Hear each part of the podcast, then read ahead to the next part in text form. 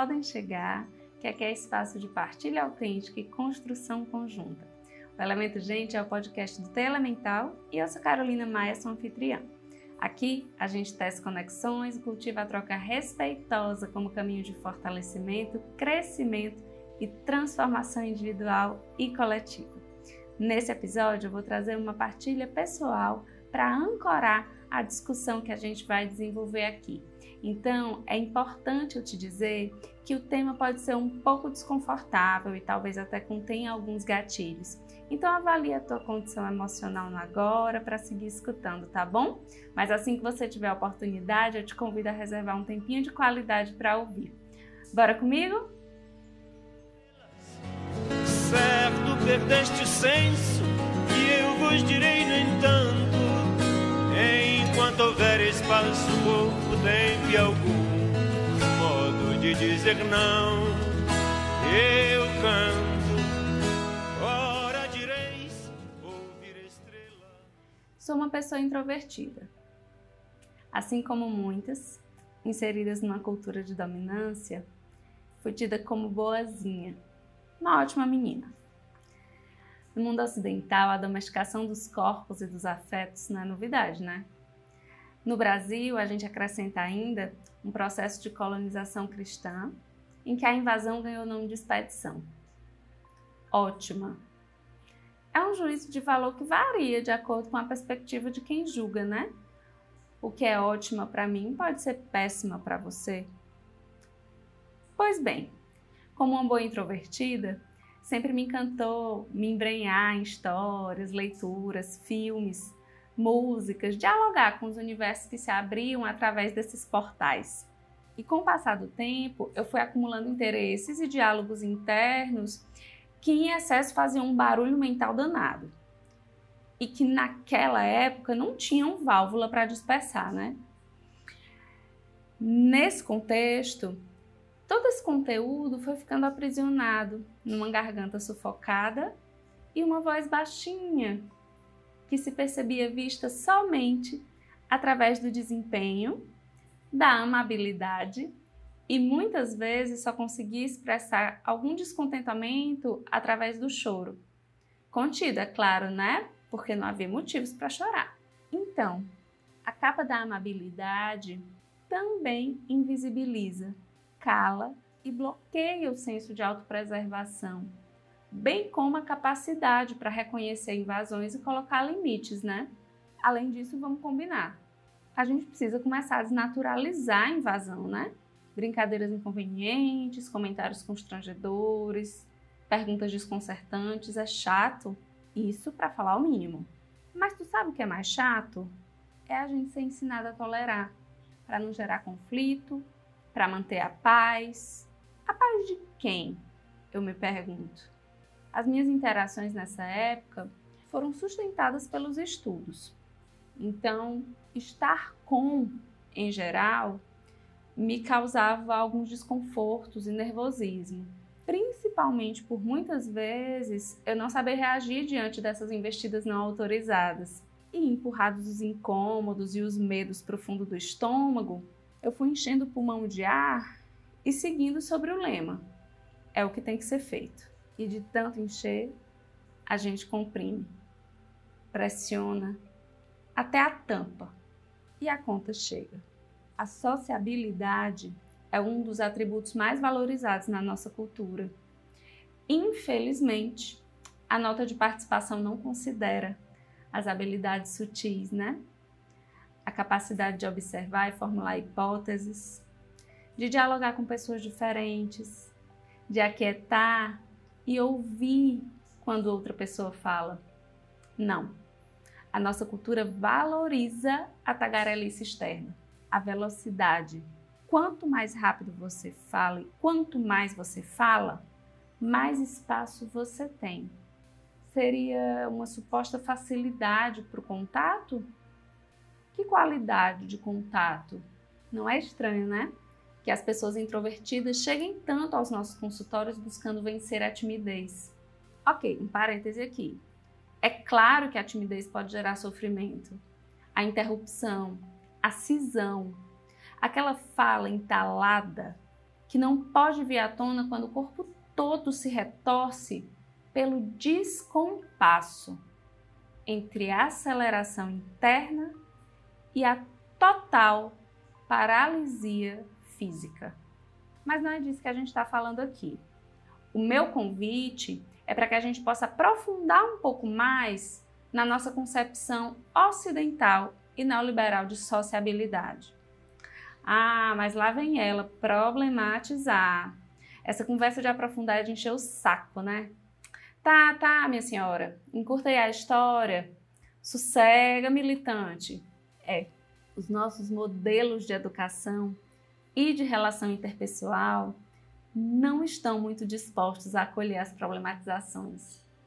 Quem é que nunca escutou qualquer uma dessas frases quando, por algum motivo, tem interesse de se aprofundar nas conversas, nas discussões? Dialogar com a possibilidade de relações horizontais ainda é muito estranho, sabe? Relações em que a gente não precise se violentar para caber, ou para atender um formato aceitável de ser e estar no mundo, sem questionamento, anestesiando os incômodos para melhor passar. Melhor para quem, eu pergunto. Aconteceu quando por qualquer razão eu estava passando por um período de mal-estar, de pessoas queridas me convidarem ou praticamente me intimarem a sair, me divertir, esquecer a tristeza. Talvez por intuição ou teimosia, algumas vezes eu consegui resistir. Não porque isso seja o certo a fazer, quem sou eu para dizer o que é certo, mas porque em resistir eu pude ser fiel a mim, ao que eu estava precisando naquele momento. Hoje eu tenho mais consciência de que quando algo me afeta, eu preciso de tempo, eu preciso ficar comigo, observar o que está se dando. Muitas vezes não tem uma resposta, pelo menos não de imediato. Tem apenas um olhar interessado, observador, atento ao que está emergindo e como isso me orienta aos próximos passos. Longe de querer ser inspiração ou coisa que o valha, eu estou introduzindo esse episódio com uma partilha pessoal, porque cada vez mais eu confio na força das falas compartilhadas. E eu quis começar assim para fazer um convite à reflexão e para que a gente possa construir juntos. Muito tem se falado de propósito, missão de vida, sentido de vida, realizações alinhadas com a essência e tal. Beleza. Mas que curso eu compro para descobrir esse negócio? Tu pode me ensinar como é que eu desenvolvo isso? Não, eu não posso ensinar. Eu nem estou aqui para ensinar. A minha provocação nesse ponto é a seguinte: quando a gente aprende que só tem um jeito certo de ser, de se expressar, de se movimentar no mundo, talvez, só talvez, estejamos condicionados à dependência de alguém que nos ensine a pensar, a se comportar, a existir. Não me entendam mal. É claro que eu sei que nós somos seres interdependentes, relacionais. Mas de que tipo de relação a gente está falando? de relações em que todas as pessoas envolvidas têm espaço e lugar de fala? Ou de relações em que uma pessoa sabe e ensina a quem não sabe e aprende? Eu vou trazer aqui para vocês uma passagem do livro da Bell Hooks, Ensinando a Transgredir. E sobre isso, ela diz assim: De repente, o conhecimento passou a se resumir a pura informação não tinha relação com o modo de viver e de se comportar. Na comunidade da sala de aula, nossa capacidade de gerar entusiasmo é profundamente afetada pelo nosso interesse uns pelos outros, por ouvir a voz uns dos outros, por reconhecer a presença uns dos outros. Visto que a grande maioria dos alunos aprende por meio de práticas educacionais tradicionais e conservadoras e só se interessa pela presença do professor, Qualquer pedagogia radical precisa insistir em que a presença de todos seja reconhecida. E não basta simplesmente afirmar essa insistência. É preciso demonstrá-la por meio de práticas pedagógicas. Para começar, o professor precisa valorizar de verdade a presença de cada um. É preciso reconhecer permanentemente que todos influenciam a dinâmica da sala de aula, que todos contribuem. Essas contribuições são recursos usados de modo construtivo, elas promovem a capacidade de qualquer turma de criar uma comunidade aberta de aprendizado. O entusiasmo é gerado pelo esforço coletivo.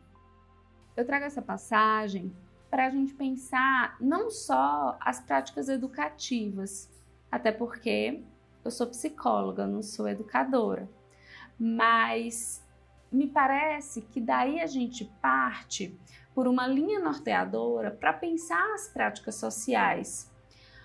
O que, que a gente leva para a vida adulta desse entorpecimento das ideias, de um lugar passivo, da domesticação dos corpos e apatia diante do encontro, diante do outro. O que, que a gente carrega a respeito de estar e não estar, de ouvir sem escutar. Uma vez, no ensino médio, um professor sugeriu que a gente fizesse um trabalho de leitura social através da arte. E o meu grupo escolheu músicas. Aquela talvez tenha sido a apresentação mais tranquila e fluida da minha vida.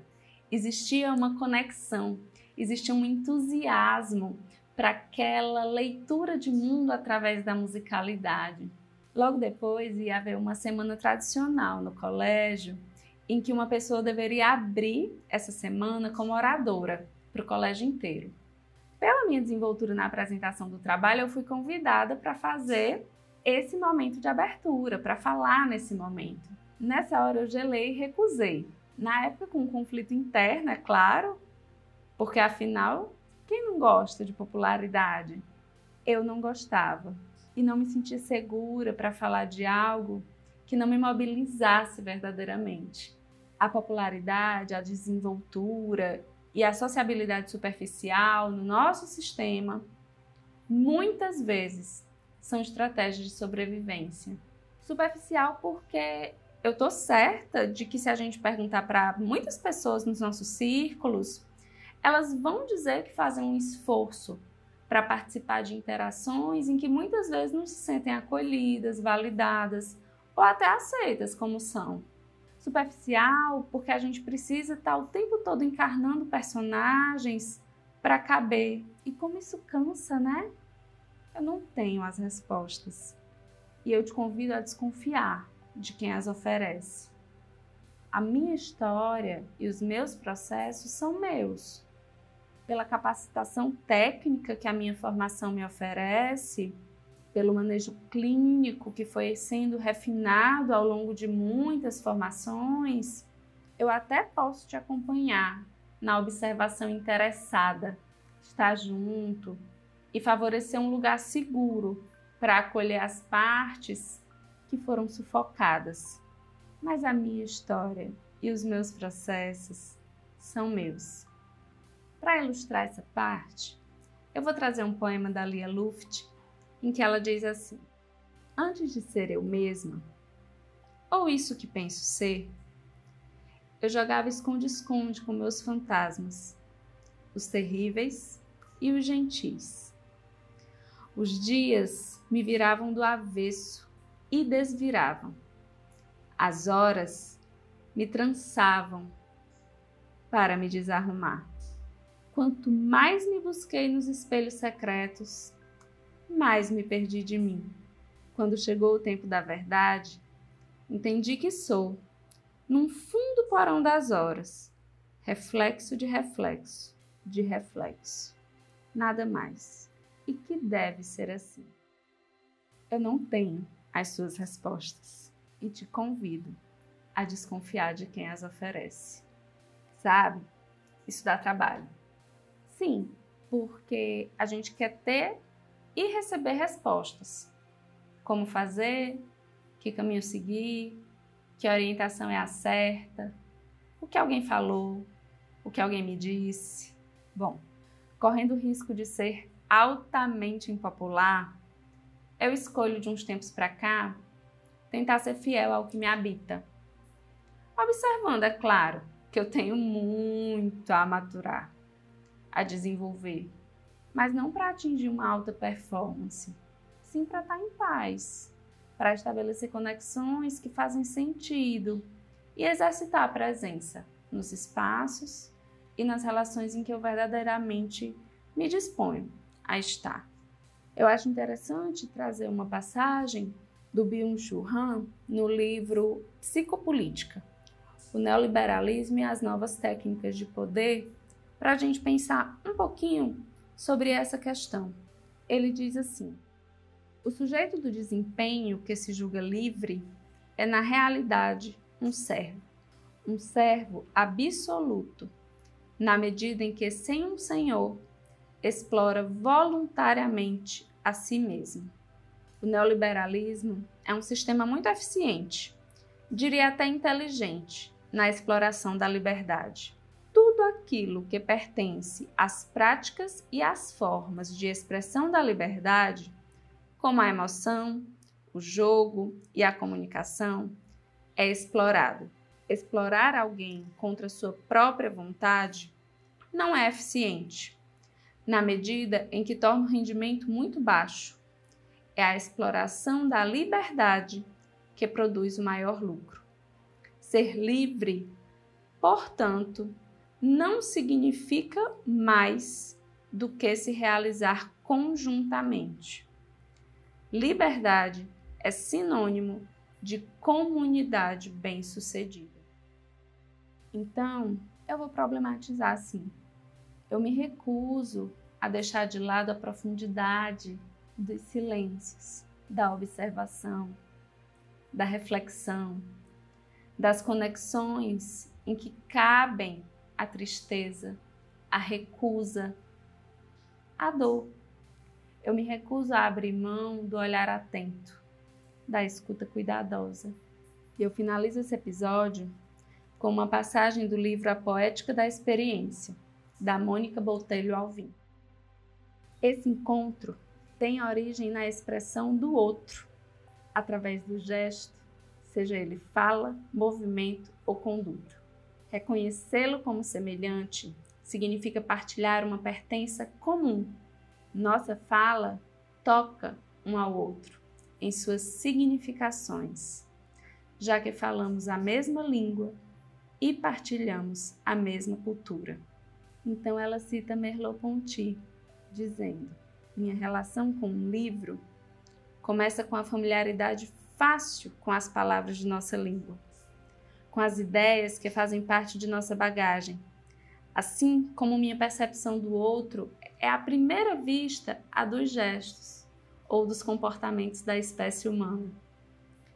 Mas se o livro me ensina realmente alguma coisa, se o outro é realmente um outro, é preciso que num certo momento eu fique surpreso, desorientado e que nos encontremos não mais no que temos de semelhante, mas no que temos de diferente.